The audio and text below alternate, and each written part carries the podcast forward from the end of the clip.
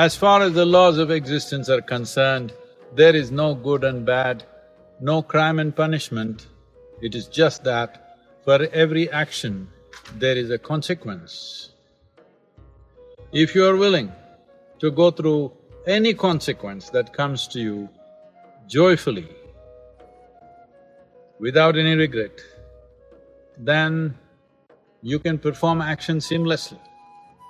But if you are the kind who want a particular type of consequence, if another kind of consequence comes, you will suffer, then you must be very guarded in your actions.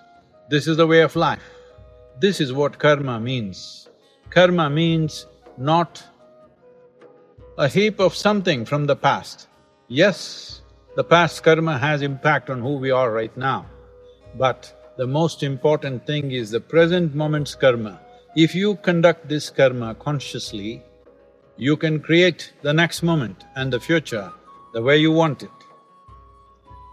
Because existence is not judging you, it is just that the imprint of karma, the residual imprint of every action that you perform in mind, body, emotion and energy is having an impact on the very way you are, in your health, in your mental status, in your experience and what sort of life you draw towards yourself, everything is determined by this. So taking charge of your karma is about taking charge of your own destiny.